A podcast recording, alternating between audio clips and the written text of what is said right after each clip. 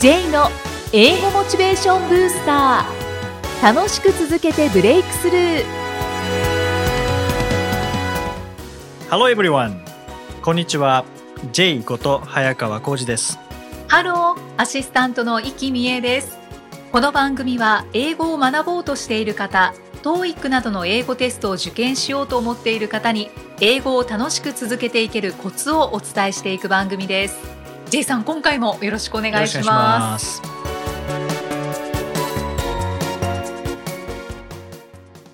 さあ今回のテーマは何でしょうか？はい。まあ今回はというか今回もなんですけどもはい。やっぱり英語力を上げていく過程で身につけなきゃいけないものっていうのはやっぱり習慣づけというか、はい、うん習慣化が、まあ、どうしてもこれができなかったら英語力も身につかないんですよね。うん。まあそうですね、うん。いろんなもの習慣大事ですけど、はい。英語は特にやっぱり習慣ね。重要になってきますね。そうなんですよね。でもちろんスポーツもそうだし楽器もそうだと思うんですけどね。英語も、えー同じように習慣化ってやっぱ大事なんですけども、はい。こ今回はまあ戦略的に習慣化させる技術とはい。いうことで、まあ、さらに踏み込んでいきたいと思うんですけども。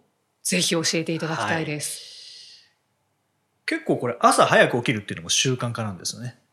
そうですね。まさしくですよね、はい。いきさん早起きの時とかって、まあ、はい。早起きじゃなくてもいいんですけど、目覚まし時計って使われてますか？使って使ます。毎日使ってますか？毎日使ってますね。それは毎日起きる時間がこう変わるそうでですねね。うんだいたい一緒ではあるんですけど、はい。まあ少し30分ずれたりとかありますね。あなるほど。はいでもなんかそういう時でも例えば明日は6時に絶対起きなきゃいけないってなると、まあ、当然目覚まし時計セットしますけども、はい。意外と6時前に目が覚めることってないですか？そういう時はありますね。あれ何なんですかね？不思議ですね。何なんでしょうね。絶対起きなきゃいけないっていう時には絶対起きられますもんね。そうですねそれ考えると気合を入れれば早く起きれるのかなって思ったりもしますけどね、うん。でも別に9時に起きてもいいよっていう時に6時前に目覚めることまあないですよね。ないですないです。で思っても起きられないですよね。起きられないですね、そうなんですよね。それはなんか不思議なんですけどね、うん。っていう意味では英語学習もやっぱり本当に追い詰められたらここでやらなきゃいけないってなったら多分できると思うんですけども、うんまあなんとなくだとなかなかこう習慣化できない可能性がありますよね。そうですねそういう学習系って本当に 何かちゃんと決めないとうんダラダラと言ってしまいますよね。そうなんですよね。でもその習慣化できない一番の理由っていうのは、まあ、モチベーションとか意思とかではなくて前にもお伝えしたかもしれないですけども忘れちゃうからなんですよね。うん何時から勉強しようって頭で思っていてもえその時間になると忘れてしまって違うことをしてしまうとかうんっていうことが、が結構あるんですけども、ちょっと話全然違うんですけど僕ずっと前ですね、えーにあの法事か何かでお寺に行った時、まあ、当然お坊さんお経を読みますよね。はいでそれ聞きながらおお坊さんってでもお経毎日読んでるよなって思ったんですよね。うんうんでこれなんでなぜお経を毎日読むのかっていうこれ多分お坊さんに聞いちゃいけないような質問なのかなって一瞬思ったんですけどね。はいはい。でもまあまあ煩悩の塊の僕は そこでこう気を使ってもしょうがないかなと思ったのでちょっと聞いてみようと思ってお坊さんに、すみませんちょっとあの伺いたいんですけどうーんなんで毎朝お経をあげるんですかって聞いたんですよね。うん。そしたら、本当に嫌な顔一つせずに、あ毎朝お経をあげる理由ですか？それは、仏教の教えを忘れないためですって。うん逆に考えれば、毎日ちゃんとやらないと忘れちゃうかもしれないっていう、まあ当然同じ人間ですからね。はいどうしてもやっぱり、まあ、そこを忘れないために毎朝お経を読むっていう話を聞いてこれだって思ったんですね。うん。英語学習も一緒だって思って。はいはい。であの多分お坊さんも何時からお経を読むって決まってると思うんですけどももっと言うと流れがありますよね。朝目が覚めてから例えば布団を畳んで、えー次はこれをしてえーこれをしてでお経を読んでえーこれをしてみたいな絶対流れがあるんですよね。そうですね。その流れを作りたいんですよねまず一つ。ではいこれはもうずっと前にお話ししている内容なのであの、まあ、繰り返しになってしまうかもしれないですけどもでその流れを作ってさらにもう一つですねあの忘れないようにするって結構難しいんですよね。うん意識していればじゃあ忘れないかというと忘れちゃいますよねうんうんはい。どうしても。意識だけだとそうですね。忘れる時ありますうん忘れちゃうの。でで忘れない状態を作るためには思い出せる状態を作ってあげればいいんですよね。はい。忘れてもいいんですね思い出せれば。うんですので、まあ、そこを自動化できると例えば勉強するってことも忘れなくなりますしあともっと言うと目標を忘れちゃうんですよね。目標。はい。例えばそれ TOEIC は何点取るぞとか、うんえーこうなりたいとか一日までにこう売り上げこうするぞみたいな目標を忘れてしまうとやっぱそこに向かわなくなってしまうので、うん運転中に目的地忘れることってないですもんね。ないです、ないです。でもまあ、そうですね。ドライブ以外はないですねないで。すよね。はい。でもそれが勉強ではこう出てしまうので、ドライブ中運転中に目的地忘れちゃうみたいなで運転してることも忘れちゃうみたいな、うんうんうん車止めてコンビニに行ったらなんかそこでずっと時間潰してしまったみたいな状態になってしまうのでその思い出せる状態って何かっていうともういつも目につくところに何かを置いておくっうん。ていうのは一つこれおすすめなんです。目印ですね。目。印そうですね例えば壁に貼っておくでもいいですし、はい。えー、 TOEIC 800点みたいな壁に貼っておくそしたら、まあ、目標忘れたとしてもパッと見たら思い出せるんですよね。あと僕がやってるのはあのーモチベーションをいかに上げるかっていうところでトイレに読んですごくモチベーションが上がった本をトイレの中に置いてるんおですよねお、そうなんですねはいで。それはまた読むためではなくて、はいあの表紙見たらもう思い出せるのでうんその時の感覚っていうのは。はい。だからトイレに行ったらそれ見えるのでそしたらまたモチベーションが上がってトイレから出てこられるんです。うんうんうん。これおすすめですね。いいですこれね。身につけるものでもいいですし本でもいいですし何かのポスターとかでもいいですし、こう目標そのそれそれこそ文字でもいいですね。はい。うん私はいつも手帳にはい、書いてますね。毎日書いてます。目標を目標をへえ いいですね。書く。あの、もう手帳を夜開く、朝開くの時に書くってしてます。へえそうかそうするとずっと新鮮なままですもんね。そうですね。それいいですね。はい。っそうていうのも一つありますかうね。んそう本を置いていくだけとか貼っておくだけだとなんかそう効果が薄れてきちゃうんですよね。あさすがに僕も4ヶ月ぐらい同じ本ずっと置いてあるのであ。はい。そうすると、まあ、読んですぐあとはやっぱモチベーションすごい上がってるので、うん表紙見ただけでわっとこっちのモチベーション上がるんですけど4ヶ月とか5ヶ月とか1年とか経つと内容をうっすらとしか覚えてない状態になっちゃうんですよね。そうですね。そうしたらモチベーションもあんまり上がらなくなるはいはい。のでこれ変えないといけないんですね。そうですね。んまあ、ただ本とかポスターとか変えられますしね。まあ変え簡単に変えられますからね。うんうんうんまた読んではい、今一番ベストなものを置く。そううんいうふうにすると意外とこう思い出せるっていうのとモチベーションまで思い出せるんですね。ああ、そうですねうん。その時の感覚っていうのはやっぱ思い出せるのでうん場所とか読んだ内容っていうのにまた触れることでその時の意識をこうが戻ってくるっていうのはあれはすごくいいですよね。うんうん確かに。まあこの辺で、まあ、戦略っていうのをもうこれはこのために置いているんだとか、うんうんこれこのために貼っているんだとかはいっていうふう。にするとパッと見ただけでその時の気持ちっていうのが高まるのででこの貼る時もモチベーションが高まった状態でそれを貼るとうんうんそれが記憶に残りますからね。ああ、確かにそうですね。うんまあ、面倒くさいなと思いながら貼ったらその面倒くさいなが残っちゃうので はいはい。この辺も意識しないといけないですけどね。そうだそうだ。はい。まあ、目標を決めてワクワクしている時を思い出しながらその場で印刷をして、うんそしてワクワクしている状態で壁に貼るとかっていうのがうんおそらく一番いいやり方ですよね。そうですね。うんで、あの、TOEIC800 点取るっていう時の、あの、書いた文字って、はい多分モチベーションマックスの時に書いてると思うんですよねですね。なんかですから、あの、なんか慣れてきたなって思ったらまた書き直して、そうですね。バーンと貼る。そうですね。しかもさ、太いペンで書くのいいですよね。そうですね。うんはい。マジックペンでも筆でも。うんあいい筆いいですね。いう感じで書くっていうのは、本当に習慣化させるためのこう戦略的なやり方になりますからね。はい。はい。ちょっとまあ面倒ではあるんですけども、まあその分効果は高いので、うんぜひ思い出すきっかけ、それから、ねうん、モチベーションブースターにもなりますからね。はい。はい。ありがとうございます。具体的に教えていただきました。もう J さんと同じように、あのトイレにモチベーションの上がる本を置いてはいもらえれば、はいね、J さんみたいになりますので、それはあんまりお勧めしないですけどね。ありがとうございま。す。英語で名言。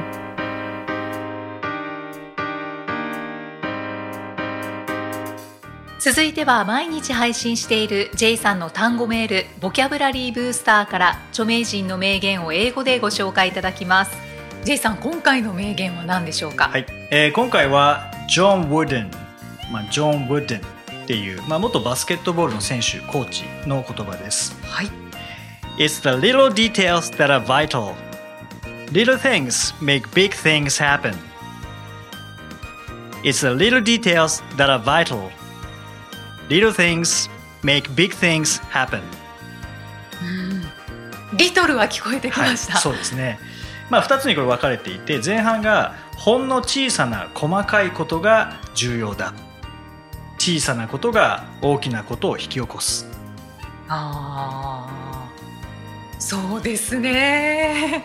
うん、まあ、神は細部に宿ると言いますからね。はい。J さんはやっぱりこの言葉を聞いておおと思われました。そうそうです。まあでもこの言葉に出会う前にイチロー選手の言葉ほもうほぼ同じとこことを言っていてイチロー選手が言ってるのは、え小さいことを重ねることがとんでもないところに行くただ一つの道だっていうふうに言ってるんです。うん。もう全く同じですようね。確かにあの小さい努力とか、はいあの小さい心がけとか、うんそういうのって大事だなっていうのはどんどん年を重ねるために感じています。や本当そうですよね、はいそう1秒でできることをちゃんとやるかどうかっていうのも大事ですもんね。そうですね。例えば挨拶とかうん一瞬で終わりますけどね。そうですね。それが大きなことを引き起こしますからね。仕事の面でうも、んあのちょっとわからないことが出てきて、うんまあでもなんとかいけるかはいなと思って、そのまま仕事に臨むとああやっぱりこれ調べとけばよかっありますよね。たっていう。ことありますね。それが意外と大きなことだったりそうですね。る場合もありますもんね。はい。そうですね。本当にこれは小さなわからないことを放っておくことで、まあ、大きな問題が引き起こってしまう場合もありますしね、うん。逆にち本当に小さなもう全体から見たらほんの一部だけどそこをしっかりやることで大きな成功をもたらすっていう、まあ、プラスにもマイナスにも使えるうん。内容ですよね。そうですね。本当に小さいことが積み重なって、ね、大きいことにつながるんだろうなって思うので、心がかけていきたい。もうこの暑い時期とかに雪の話するのいいなと思うんですけど、はい。雪なんてまさにそうですよね。あんな小さい雪の結晶があんなに2メートル3メートル積もるんですからね、そうですね。しかも硬くて、そうですよね。ね、すごく人間よりも大きうくん。高くそびえたりしますもんね。でね。でもあれは結晶から出来上がってるっていうのはうん自然ってすごいなって今日の話と全然違うところ行きますけど、ね、本当そうですよね。はいですね。いろいろと考えますね。この名言は。名言のいいところってなんかこれ言った人の思いっていうのももちろん伝わってきますけど受け取る人がそれぞれ自分が捉えたいように捉えられるっていうのがいいですよね。そうですうね。んうん、確かに。ございます。名言ご紹介いただきました。J's Topics さあ、このコーナーでは J さんにまつわるあれこれをお話しいただきます。J さん、今回のトピックスは何でしょうか？はい今回は握手はい。についてなんですけど握手あんまり握手って日本人同士では、まあ当然挨拶の一部ではないですよね。そうですうね。ん、名刺交換した後に握手するとか、まあないですもんね。日常的ではないですね。ですね。うんただやっぱり海外、まあアメリカなんかだと握手するのが一般的うんうん。なんですけども、はい。僕結構あの握手が好きなんですよね。へえ、うん、なんかその人のエネルギーが伝わってくるみたいなああ。のがあって、まあまあ名刺交換した時には握手しませんけども、はいこう仲良くなったとかあと、まあ、有名人の方とお話しする機会とかあった場合は絶対最後握手させていただいてうん帰るんですけど、もう今まで握手した中で一番なんというかこうパワフルだったその握手がパワフルだった人はい。って。いうのがいるんですけどどういう人だと思いますか？ええどういうジャンルの人だと思いますか？スポーツ選手ですか？うんスポーツ選手は間違いなくパワフルなんですけど僕が握手させていただいた中では一番じゃないんですよね、ううん。んまあ、マック鈴木さんとかすごいパワフルでしたけどね、あ うん、でも一番じゃないんですよね。ええどなただろう。どの業界の方かですよね。うん、これ意外多分当たらないのでもうさ正解言っちゃいますけどこれ意外なんですけど僕もびっくりしたんですけどあの落合陽一さん。へえそうなんですか 魔法使い落合陽一さんの握手が一番パワフルでしたね。うーん。どういうふうにパワフルだったんですか？まず普通握手ってこう音声で伝えるのちょっと難しいですけどもスッと手を出して握手しますよね。はい。違うんですよ。こうこうなんていうんですか？こういう。ああこういう。全然伝わらない。ラジオ向きじゃないですね。あの振りかぶるというか。そうですね。なんていうんですかねこう。外側から内外側にそうなんですよ。手を持ってくる。腕全体で。そはいはい。う巻き込むようなうんうん。感じでバチンって握手。へえなすごいなってその時思ったんですけど、うん。でも YouTube とかこう見てると落合さんの握手ってぜ全部なんかそんな感じなんですよね。そうなんですね、はい。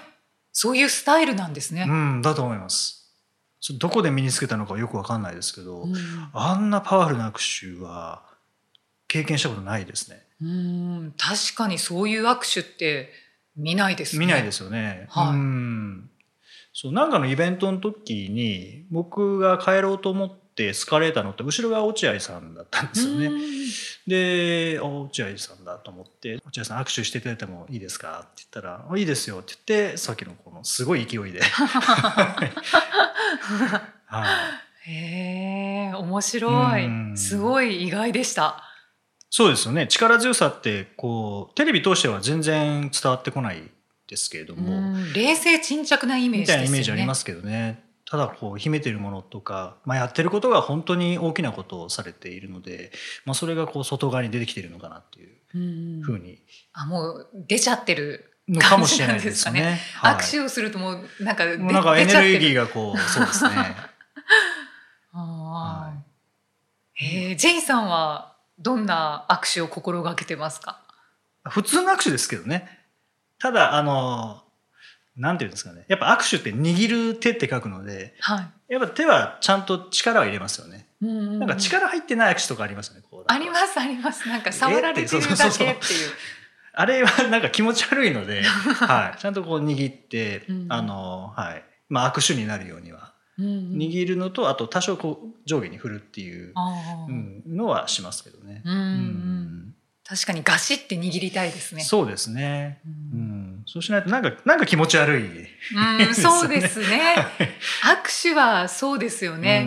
うんやっぱりこう握ってそれがコミュニケーションなので、そうですね。なんか握ってるのか握ってないのかわかんないうん方もっと握ってって、そうですよね。うん、個人的にも思います。うんそうだから握手一つとってもなんかその人のキャラクターというかエネルギーというかすごい伝わってくるなっていうのを、その感じたそんなお話ですね。はい。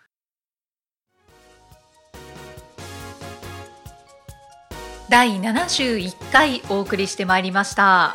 じいさん今回もありがとうございました。さあこの番組ではご質問ご感想をお待ちしていますメッセージは J さんのアメブロ英語モチベーションブースターの中のポッドキャスト下にお問い合わせフォームがありますのでお気軽にお送りくださいそれでは J さん Okay, thank you for listening. See you next week. バイバイ Bye bye この番組は提供株式会社ラーニングコネクションズプロデュースキクタスナレーション生きみえでお送りしました。